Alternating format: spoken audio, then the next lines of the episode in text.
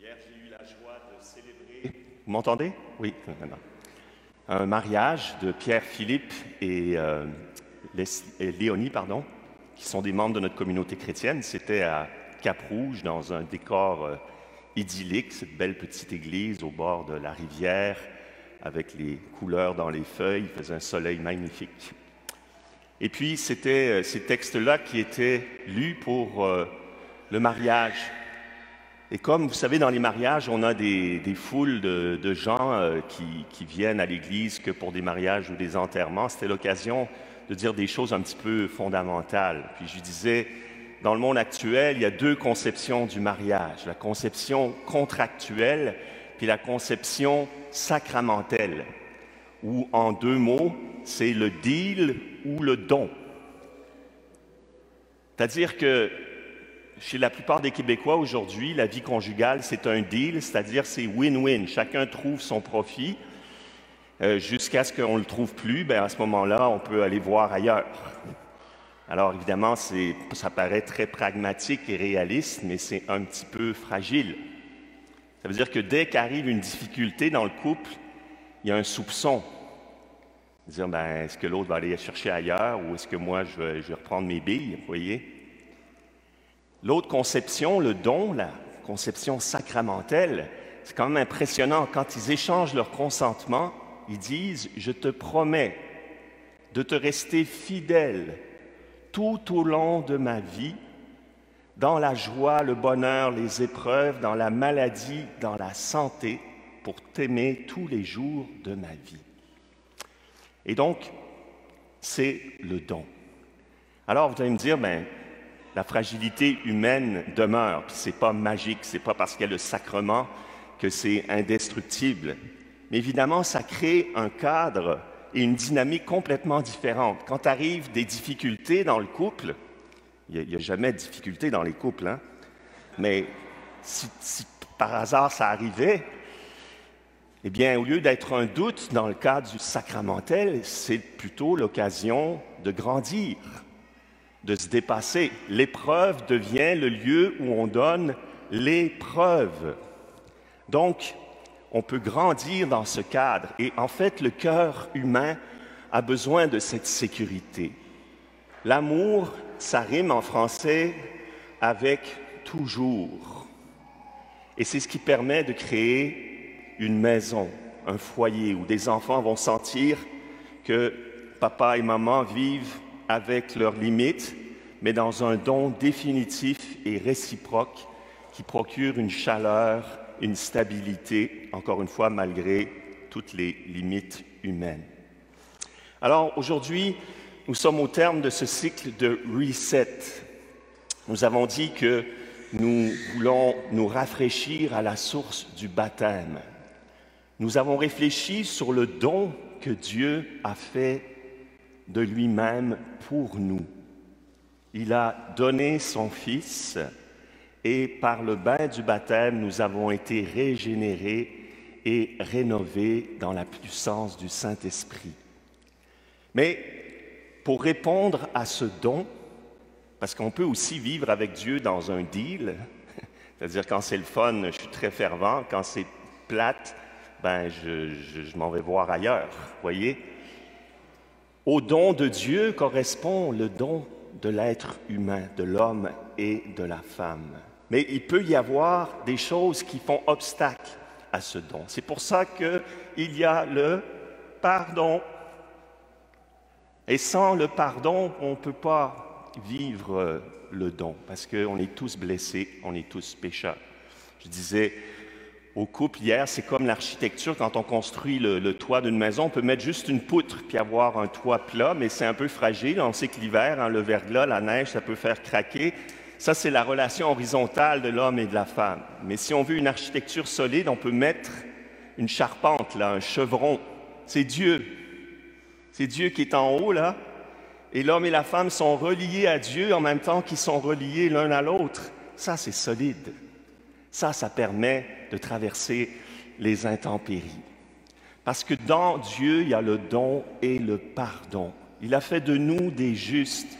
Par sa seule grâce, il n'y a aucun mérite de notre part.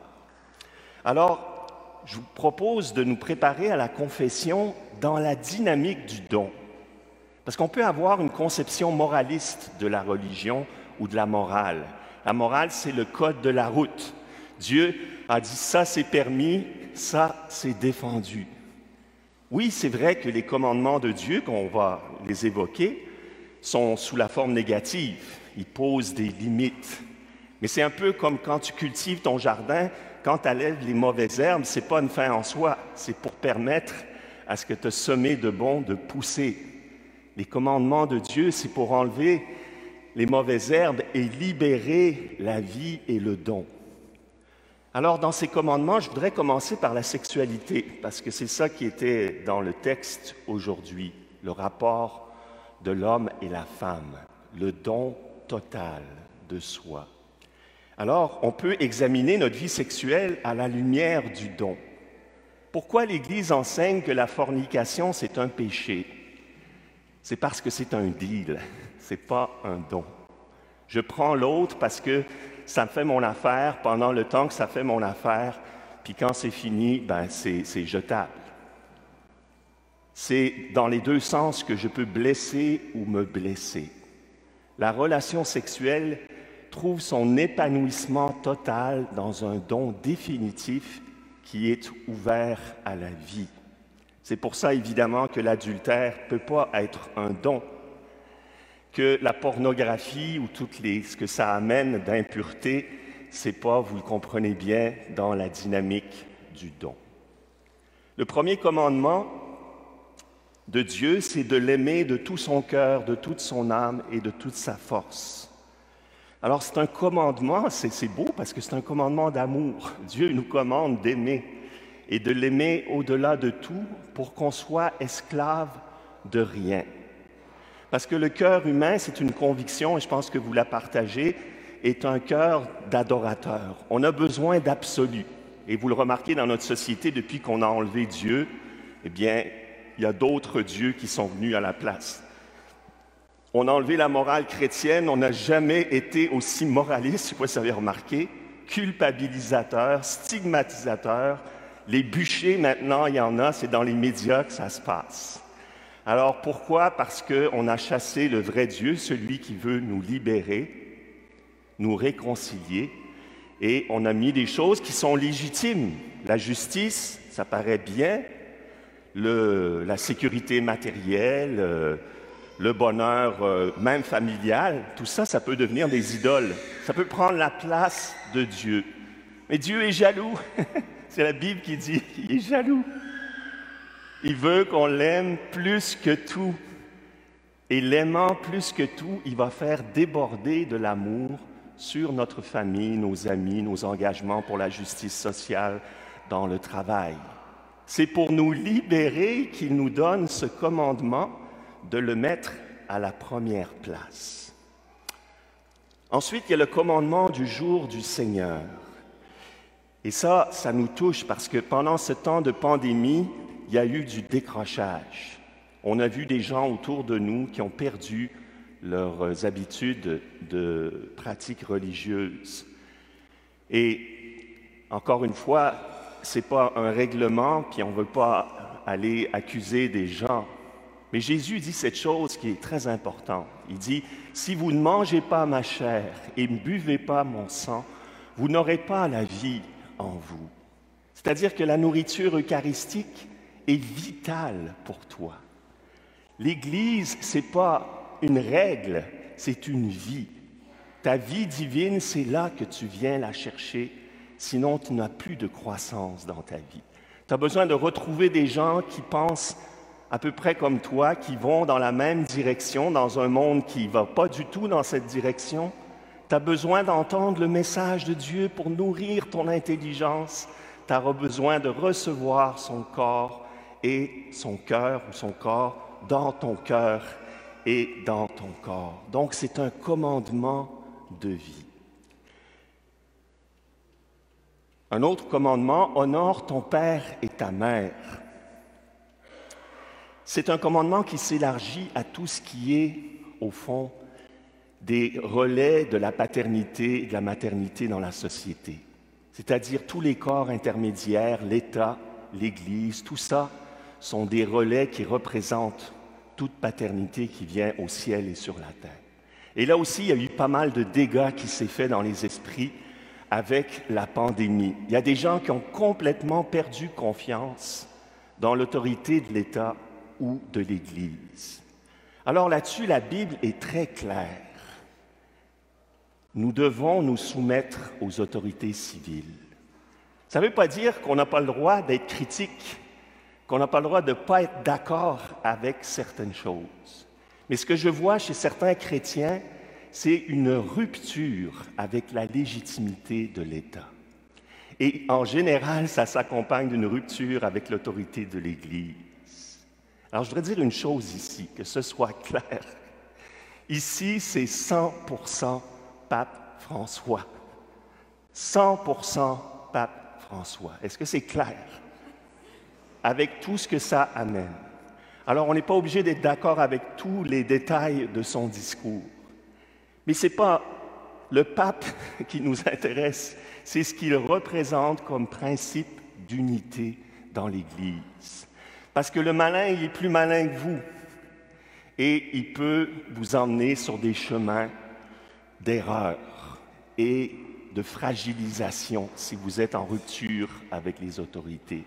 Et on voit dans l'expérience des saints, c'est l'obéissance humble qui a protégé les chrétiens de toutes ces séductions idéologiques. Restons dans cette attitude filiale de respect pour l'autorité, car c'est là que se trouve notre salut. Un commandement plus grave, tu ne tueras pas. Alors j'ai vu dans un article cette semaine qu'il y a une baisse de l'avortement au Québec. Une bonne nouvelle. Mais en même temps, il y a un gros combat qui se réveille parce qu'au Texas, on a changé la législation. Et puis, il il y, a des femmes qui sont allées au Congrès américain disant le droit de la femme à disposer de son corps doit demeurer. Alors moi, je suis parfaitement d'accord avec ça. La femme peut disposer de son corps. Le problème, c'est qu'elle porte un autre corps dans son corps. Alors, qui a le droit de disposer de ce corps? Eh bien, la parole de Dieu est très claire. Ce corps, il est sacré. Alors, pourquoi est-ce qu'il est sacré? Et là, on n'a même pas besoin de principes religieux. C'est que la dignité humaine, soit elle est dans l'être, soit elle est donnée par la société. Si c'est la société qui décide quant à la dignité humaine, on est en danger. Parce qu'on a vu ça dans des régimes politiques qui enlevaient à certaines personnes ou à certains moments la dignité humaine parce que ça ne faisait pas leur affaire. Ou bien la dignité humaine, elle est dans l'être, par le fait qu'il existe. C'est ontologique. C'est pas la troisième semaine, c'est pas juste avant de sortir du ventre, puis après, quand il est sorti, que ça switch. Non. Soit il l'a dès le moment jusqu'à la fin, soit il l'a pas pantoute. Ou bien soit il est à la merci de la tyrannie ou de l'arbitraire d'un État. Alors, eh bien, faisons notre examen de conscience. Est-ce que nous avons protégé la dignité humaine? Est-ce que nous avons poussé quelqu'un à l'attaquer, à la mettre en péril? Ensuite, je terminerai avec les autres commandements, le mensonge, la convoitise, etc.